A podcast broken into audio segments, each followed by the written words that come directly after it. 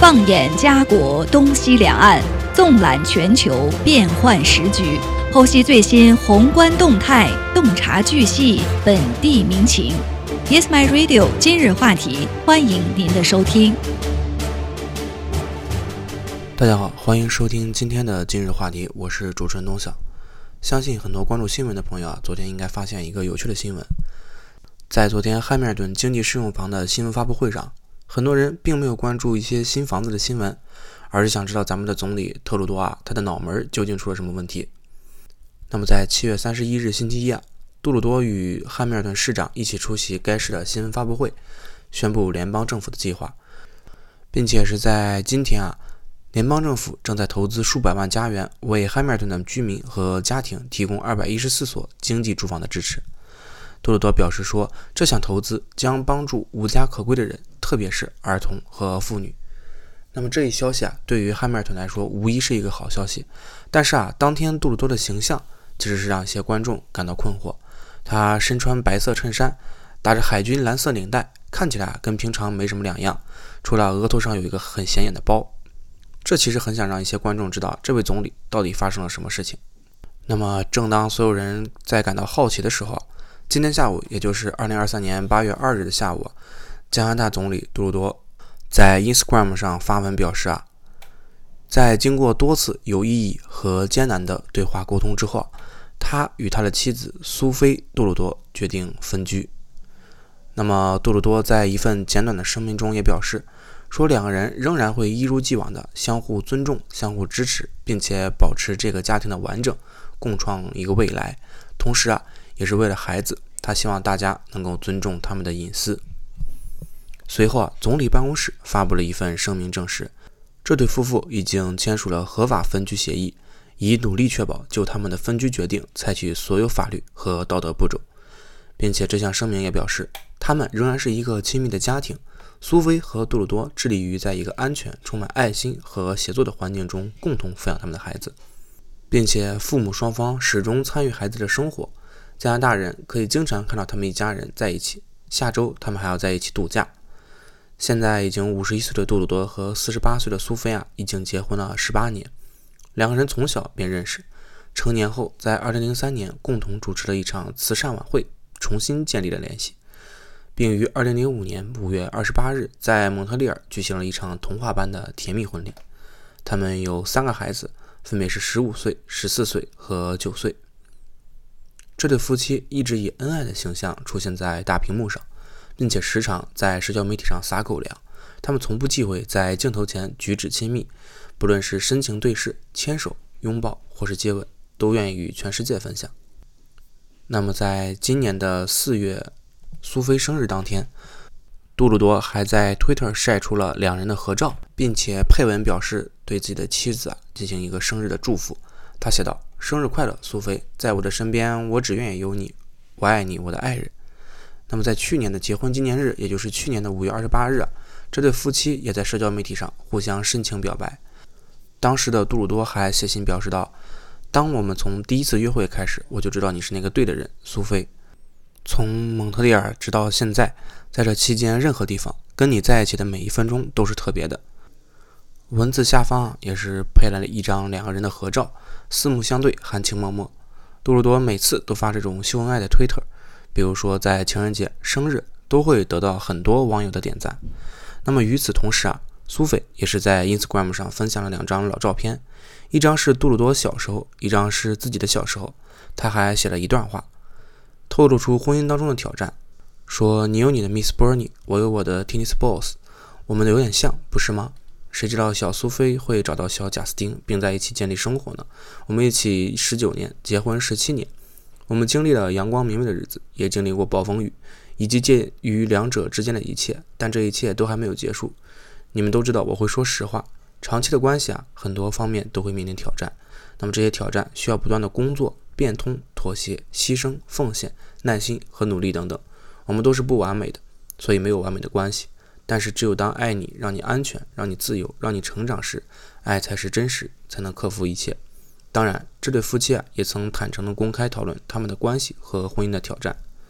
其实，杜鲁多在2014年出版的书籍当中就写道：“我们的婚姻并不完美，我们也经历过艰难的起起落落，但是苏菲仍然是我最好的朋友、伴侣和爱人。苏菲啊，也在2015年接受一次采访的时候表示说：“没有一场婚姻是容易的。我为我们经历过的困难感到自豪。是的，因为我们想要真实性，我们想要真相，我们希望在一生中作为个体变得更加亲密。我们都是梦想家，但我们也都希望尽可能长时间的待在一起。我们可以看出啊，他们经历过的暴风雨。”互相妥协，也为彼此牺牲过。许多网友都称他们是模范夫妻，是最可爱的情侣。那么今天这则爆炸性的新闻，无疑是令许多人感到心碎。那么在今天啊，也是很多网友纷纷表示说，这一对俊男美女分手真的是太遗憾了。曾经那么的大幅度秀恩爱，现在也这样了。这个年头啊，也是让人越来越无法相信真爱的存在。老外并不会考虑孩子第一，永远是考虑自己的感受为先，这可能是与很多华人家庭最大的区别吧。但同时啊，也引发了各种各样的猜测。因为杜鲁多的昨天啊，头上也是顶着一个大大的包，所以很多人都纷纷猜测啊，总理到底经历了什么。那么根据报道表示啊，杜鲁多也是第二位在任职期间就宣布与妻子分居的加拿大总理。他的父亲皮埃尔·杜鲁多。在一九七九年的时候，与他的妻子玛格丽特分居，并且于一九八四年离婚。那么，没有人的婚姻是十全十美的，再幸福的两个人也会面临种种挑战，即使加拿大总理也是不例外的。那么，其实最近啊，令人啼笑皆非、哭笑不得的，也不仅仅是杜鲁多，周志慧市长也是做了一个非常有趣的决定啊，他要求多伦多市民开门收容难民，并且喊话新住房部长说：“你自己来看看。”这个政策究竟是怎么出台的？我们也一起来关注一下。其实啊，我们之前的两期节目已经介绍了多伦多难民现在目前的安置情况是非常的严峻。那么大多伦多地区的街头流浪汉和难民也是越来越多。此前啊，超级生活就曾经报道过，说就连北面万景 Highway Seven 附近啊都有流浪汉扎堆霸占公园，直接在那里安营扎寨。那么在上周的时间里啊。也是有两百多名难民被送往了北约克的两所教堂，离样街和粪池街仅仅只有几个街区。那么如此严重的难民问题啊，也让刚刚上任不久的多伦多市长周志慧头疼不已。那么根据上周的报道显示啊，上周五多伦多市长周志慧在其中一所教堂的新闻发布会上，要求多伦多的市民啊打开房门，向寻求庇护者提供可以使用的出租单位。多伦多上周啊，通过协调酒店和紧急庇护所，增加了二百五十个额外的床位。但是啊，周市长仍然表示说，这些床位几乎分配完了，我们又满了。但是啊，我们依然还有三千三百名难民需要住所。市长表示需要更多的资金，但是联邦政府支出的能力是非常有限的。上个月啊，多伦多庇护所系统不堪重负，大量的难民涌上大街，露宿街头。在周志慧市长的要求下。上周，加拿大的联邦政府已经同意向多伦多拨款九千七百万加元，用于为难民提供庇护所。但是周市长表示很感激这笔拨款，但是啊，这笔拨款的数量其实并不能够足以解决这个问题。目前多伦多市政府啊面临着将近十亿加元的缺口，周志慧也是一再向联邦和省政府申请经济援助。多伦多市至少还需要一点六亿。来确保可用的庇护空间。然而，本周一，加拿大副总理兼财政部长方慧兰也是拒绝了周志慧的请求，并且表示说，联邦政府的支出能力并不是无限的。此外，在周五的新闻发布会上，周市长也表示说，如果联邦政府不想应对多伦多市的财政危机，多伦多市仍然应该履行对难民的责任。周市长还表示说。多伦多的赤字严重，这肯定不是你第一次听到这个消息。那么联邦政府不想处理赤字，好吧，没有关系，我们会自己想办法解决。所以啊市长也就请求多伦多市民提供帮助。那么为了解决难民问题啊，周市长还利用 Donate To 项目，利用这个项目以市场价或者低于市场价格，由多伦多市民向寻求庇护者提出出租单位。截止到上周四。也是仅仅收到了两份 offer，一份是拥有十九套的公寓，另一份则是一个一居室的单元。此外，市民也可以通过捐款的方式来帮助难民。市长表示说：“住房部长、移民部长，你们快来看看吧，快来看看多伦多目前的情况。”那么在周五的新闻发布会上，周市长还向难民公开道歉，表示难民目前所受到的待遇是不可被接受的。而且周市长还表示说，教会不应该负责帮助难民找到住房和工作。这里的教堂啊，并不是接待中心，这里本应该是人们祈祷、结婚和举行葬礼的地方。那么附近的健身设施啊，也原本是为了青少年举办暑期项目的地方，但是目前也已经关闭，用来容纳更多的难民。周市长也督促新上任的加拿大住房部长和移民部长亲自前往教堂了解情况。他表示说，新上任的加拿大住房部长和移民部长应该亲自来这里看看，看看这些床垫，看看大量需要帮助的人们，更要看看那些在难民眼中无助和无声的绝望。快来看看吧！这种情况已经不能再坚持下去了。市民需要他们的教堂，年轻人也需要教堂来恢复成原来的样子。据悉啊，在最近的加拿大联邦内阁大洗牌当中，前加拿大移民部长也制定了大量的移民计划。而新任移民部长则是来自魁北克的议员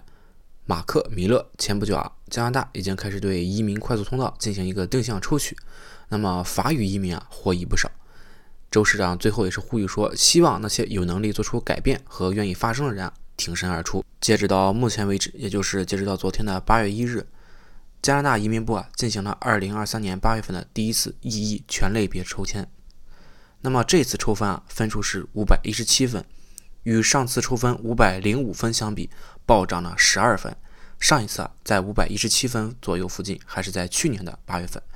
那么邀请的人数，据上次来说也是有所上涨。达到了两千人。如果申请者抽中了这个签数，那么则需要在二零二三年六月三十日之前入池才能被次轮邀请。五百一十七分大概是一个什么概念？我跟大家说一下。那么根据现在的政策，如果你是一名中国留学生，本科学历，不满三十岁，在加拿大有一年的零 AB 工作经验，那么你的雅思分数啊已经考到了七点五、八点五、八、七点五的成绩，也就是语言成绩的满分。那么你则能拿到四百七十四分。如果你是研究生毕业的话，七点五分、八点五分、八点零分、七点五分，语言成绩满分也只能达到五百零一分的分数。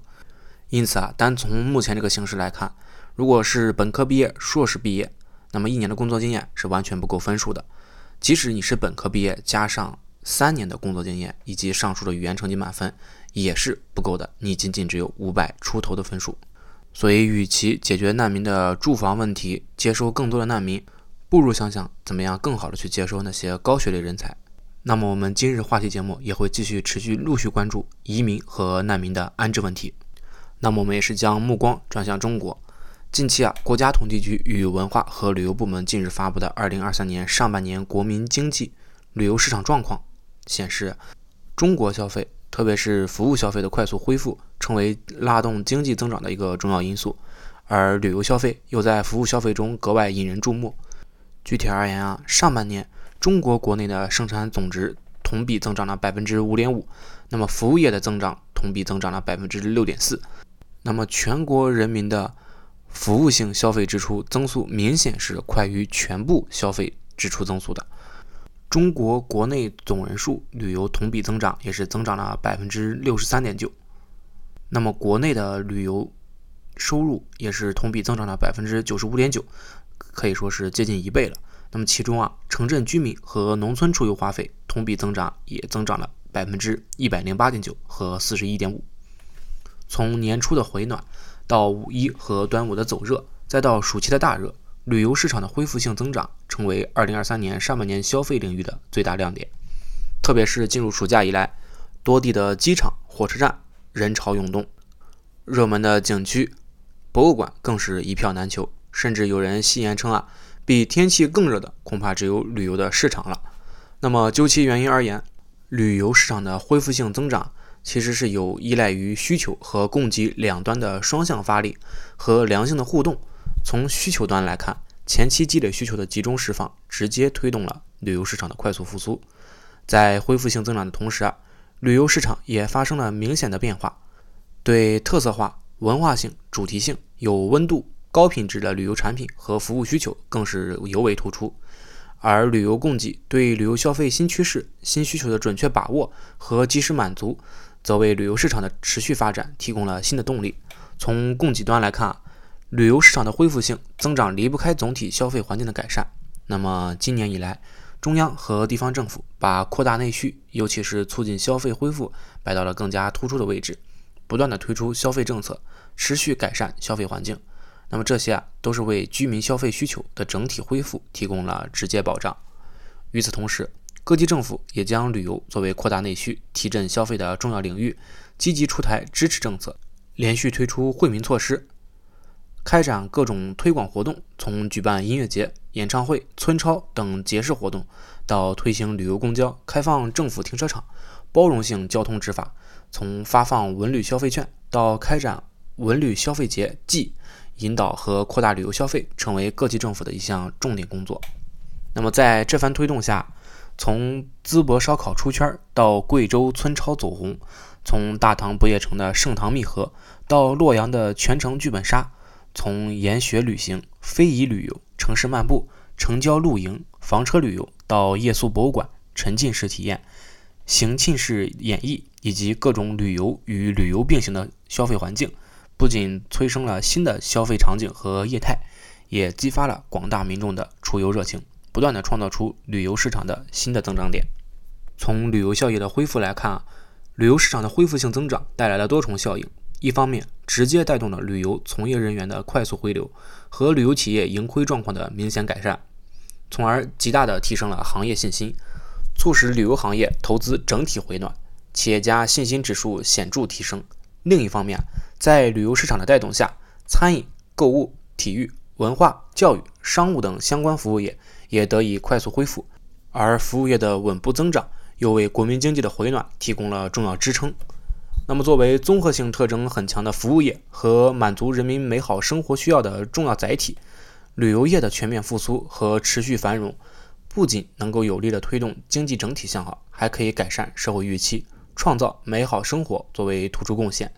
从长期来看，要推动旅游市场从恢复性增长转向扩张性增长乃至持续性繁荣，需要多促并举，形成需求牵引供给、供给创造需求的更高水平动态平衡。此外，应特别重视以下几个方面的工作：一，则是着力解决旅游消费中的痛点、堵点问题；二，则是巩固旅游消费信心，改善旅游消费预期，全力改善旅游消费环境。提升旅游服务水平，创新旅游消费场景，通过各种方式巩固和提升旅游市场的消费信心。三是继续加大旅游惠民力度，要实行财政资金直补与企业参与让利的结合方法，继续发放旅游消费券和消费卡等等，并且积极举办文化和旅游消费季等活动。四则是激发市场主体活力，要继续以旅游小微企业解决困难。推动旅游业进一步提振信心，修复旅游产业链条，完善旅游市场供给。五、促进市场的主体活力，促进文化和旅游消费相融合，要持续提升旅游消费的文化内涵，丰富文化消费的消费群体。六、发挥数字技术的作用，要在出游预约、行程安排、客源分流、消费引导等方面提高服务效率，改善旅游消费体验，以更精细的管理更优质的供给。满足人们对美好旅游生活的新期待。七，则是加强市场旅游侧管理，要高度重视中产阶层、老年市场等等消费旅游需求，针对各自的消费痛点，开发相对应的产品，满足不同群体在需求偏好、需求层级、质量要求等方面的差异。同时啊，也要挖掘中西部地区和农村居民的旅游消费增长潜力，具备条件的地区可以实施农村居民旅游消费倍增计划。按照目前的形势来看，中国的旅游市场已经实现了快速稳步的恢复，旅游复苏发展的基础得到不断的夯实。所以啊，有理由相信，在各方面共同的努力下，中国的旅游市场一定是能够从目前恢复到增长和长期的持续性繁荣状态下。中国的旅游文化和旅游局啊，也是非常欢迎大家来到中国再次进行旅游的。其实，在中国入境旅游市场的全面恢复的这几个月来说啊，吸引了很多外来游客纷纷来华。他们看风景、赏文化、品美食，也是感受到了美好中国的多彩活力。比如说，接受采访的英国游客表示啊，在上海乘坐都市观光巴士，用相机定格东方明珠的那一刻，兴奋地说：“眼前的风景很美，巴士观光方便快捷，座位啊也是非常舒适。旅游也串起了上海很多地标建筑。中国的万里长城雄伟壮观，很值得游览。参观长城的游客也很多，虽然排队时间长，但是大家都很守秩序。”美国的一对游客夫妇啊也表示说。最近登上了慕田峪长城，这是他们第一次到北京旅游，先后游览了故宫、天安门、景山、颐和园和潘家园旧货市场等等。那么中青导游也是带着美国夫妇品尝了北京菜、川菜、粤菜等多种中国美食。当然，刚才提到的也只是冰山一角。在入境旅游市场全面恢复的这几个月，北京、上海、海南、浙江、云南、广东、广西等地区纷纷迎来外国游客。入境游的内容和形式也更加丰富、更加新颖。比如说，在上海、广州、厦门开行的观光巴士就吸引了不少外国游客。根据旅行社分享啊，外国游客对于观光巴士这种出游方式也是非常感兴趣。在今年三月以来，经常有外国游客乘坐观光巴士。那么四月、五月、六月乘坐的人数也是不断增加。旅行社专门对观光巴士的工作人员还进行了英文培训。此外，为了给外国游客带来新的体验，旅行社积极设计产品，开启多元化的行程供外国游客选择。那么，截止到五月份，海南已经接待了来自泰国、新加坡、马来西亚、柬埔寨等国家的入境旅游团队。海南省的业内人士也表示说，为了让国外的游客深入了解当地的特色，海南推出了黎苗风情体验、礼佛文化体验、四大名菜体验以及医疗康养体验。环岛高铁和低空飞行体验等等特色的旅行产品。那么，在海南旅游的外国游客普遍热衷于海南岛旅游，尤其是对热带雨林生态产品和丰富的酒店设施感到非常有兴趣。当然，不同的国家游客也有着不同的出游倾向和消费特点。日韩游客偏向体验高尔夫、热带雨林探险和亲子产品等等。那么，俄罗斯游客啊，也是偏向体验滨海度假产品。那么，来自东南亚的旅客也是喜欢高端的酒店服务体验和美食体验。针对不同的客源，海南也采取不同的旅游产品组合与服务，给予游客最便捷和舒适的度假体验。那么，不仅仅是海南省啊，广西也是以节庆活动、国际赛事、国际会展等形式吸引外国游客，打响入境游产品。目前，广西正在以壮族三月三节庆为契机，举办跨国春晚。啊，边民大联欢，来自中国和越南两国的表演者以歌舞和器乐演奏的等等节目，展示了当地京族文化和特色习俗，吸引了中国和越南近千名游客和民众的观光游览。那么，中国的旅游业一直也是备受关注，各个城市都在不断的努力和提升自己的旅游资源和服务水平。那么，究竟哪些城市位于中国旅游业的前列呢？根据最新的数据显示。北京、重庆和上海分别位于中国旅游业的前三名。北京作为中国的首都，自然拥有得天独厚的旅游资源和文化底蕴。众所周知啊，北京拥有世界上最宏伟壮丽的建筑——故宫和长城。此外，北京还颇具历史意义的天坛、颐和园等景点，吸引了大量的国内外游客前来观光和学习。北京的旅游业不仅仅是限于景点，还有丰富多样的美食和购物场所，为游客带来了丰富的体验。那么，重庆作为一个山城，拥有独特的地理位置和壮美的自然风光。重庆啊，不仅是世界上最大的瀑布群——南山飞瀑，还有美丽的三峡、奇特的鬼城、历史悠久的洪崖洞等等景点。此外，重庆还以火锅闻名，各种口味的火锅吸引了无数美食爱好者。重庆的旅游业以其独特的魅力吸引了大量的游客。那么，我们再来看上海。上海作为中国的经济中心和国际化大都市，自然也是旅游的热门目的地之一。上海的亮点在于其现代化的城市景观和繁华的商业街区，东方明珠、外滩、城隍庙等标志性建筑和景点也是吸引了大量的游客。此外，上海还有各式各样的购物中心和美食街，为游客提供了丰富的购物和美食体验。其实，除了北京、上海和重庆之外，还有一些其他城市也在积极发展旅游业。比如说，成都作为川菜的发源地，拥有着丰富的美味食物和独特的文化氛围，位列第六。那么，西安作为古都，有着悠久的历史和丰富的文化底蕴，也是排在第八位。那么，贵阳也是近年来崛起的旅游城市，以其美丽的自然风光和独特的民族文化，吸引了游客，冲到了第九位。然而，也有些城市在旅游业方面发展稍显落后。例如，张家界作为一座风景名胜的自然风景区，虽然拥有独特的山水风光，但却只排在了第四十五位。那么，三亚作为中国最南端的旅游城市，以其美丽的海滩和温暖的气候闻名，却垫底排于排行榜。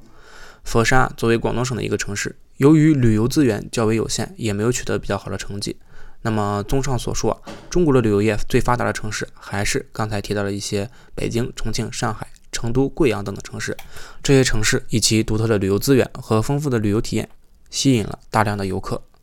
然而，其他城市啊，也在不断的努力提升自己的旅游发展水平，争取更多的游客。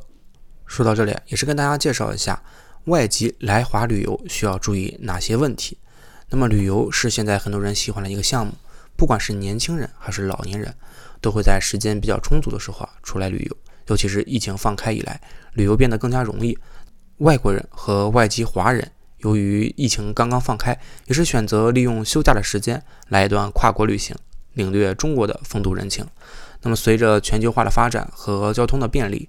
越来越多的外国人选择来到中国旅游。然而，对于第一次来到中国旅游的朋友来说啊，了解并且遵守的中国入境规定是非常重要的。那么，第一啊，申请人来中国之前一定要检查签证是否有效。并且要保持足够的入境次数。如果签证过期或者次数不足，需要重新申请签证。在申请签证的时候啊，必须提供真实的入境目的。在进入中国后，不得从事与签证申请无关的活动。持有 L 签证的外国人是不允许在中国境内进行工作和学习的。第二，当外籍人员。入境时携带动植物、货币等物品，需要接受卫生检疫，并且遵守海关和金融监管部门的规定。第三，外籍人员不得在中国逾期滞留，需要延期停留，必须在停留期满七天前前往当地的公安机关申请延期。第四，外籍人员入境后啊，必须在二十四小时内办理临时的住宿登记，以避免受到处罚。这一点很多人容易忽略，但它是非常重要的。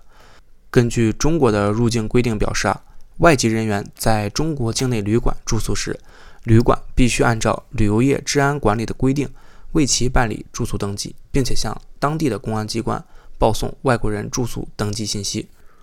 如果说外籍人员在旅馆以外其他住所居住或者住宿时，必须在入住后的二十四小时之内，由本人或者留宿人员向居住地的公安机关派出所进行办理登记。那么也是根据入境管理法，那些未按照上述规定办理住宿登记的外籍人员将受到警告，并且可能会处以罚款，最高是两千元。那么如果旅馆没有进行外籍人员的住宿登记，也是会受到相关规定的处罚。如果未向机关单位报送住宿信息的时候，情节严重者可能会被处以一千元以上五千元以下的罚款。所以啊，作为外籍的游客。务必要了解遵守中国的入境规定，特别是关于住宿登记的规定。仅仅需要花费一点时间和精力，就可以避免非常不必要的麻烦和处罚。在节目的最后啊，也是跟大家分享一个强制消费的有趣新闻。不过这则强制消费不是像刚才一样由导游强制消费，而是游客自行强制消费。在近年来啊，中国的旅游业发展是百花齐放，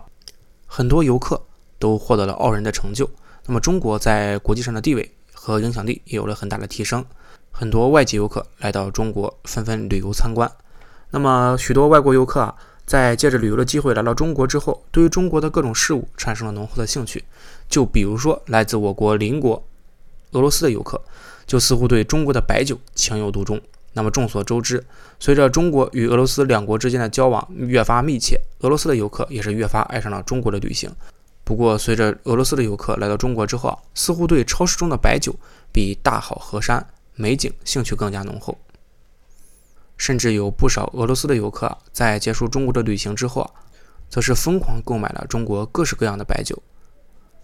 这其中的原因其实也并不难理解。首先，我们知道俄罗斯是一个非常好酒的国家，不管男女老少都喜欢喝酒，而高度酒似乎在俄罗斯的餐桌上是必不可少的。不过，俄罗斯的高度酒啊种类并不多，所以啊，即使再喜欢喝酒，久了也会有些乏味，缺乏新鲜感。而中国的白酒，其实作为中国的特色文化之一，拥有悠久的历史，不仅是制作的工艺，还有酒桌文化也是非常有特色，能够吸引到俄罗斯的游客，并且随着白酒文化不断的传承和发展，如今的口味啊更是多种多样，层出不穷，因此对中国的邻居俄罗斯产生了浓厚的吸引力。甚至啊，现在的俄罗斯人如果能够收到中国的白酒当做礼物，则是一件无比开心的事情。不过，中国白酒作为一种外贸商品，在俄罗斯境内是非常难买到的，而且价格颇高。所以如今啊，对于中国白酒越发热爱的俄罗斯人，自然不会放过来中国旅游的时候。所以这也就造成了在中国你会发现很多俄罗斯人疯狂购买白酒的现象。那么在本期节目的最后啊，也是希望大家能够趁着假期多出去走走看看，感受一下美好的风光和秀丽的景色。谢谢大家收听今天的今日话题，我是主持人东晓。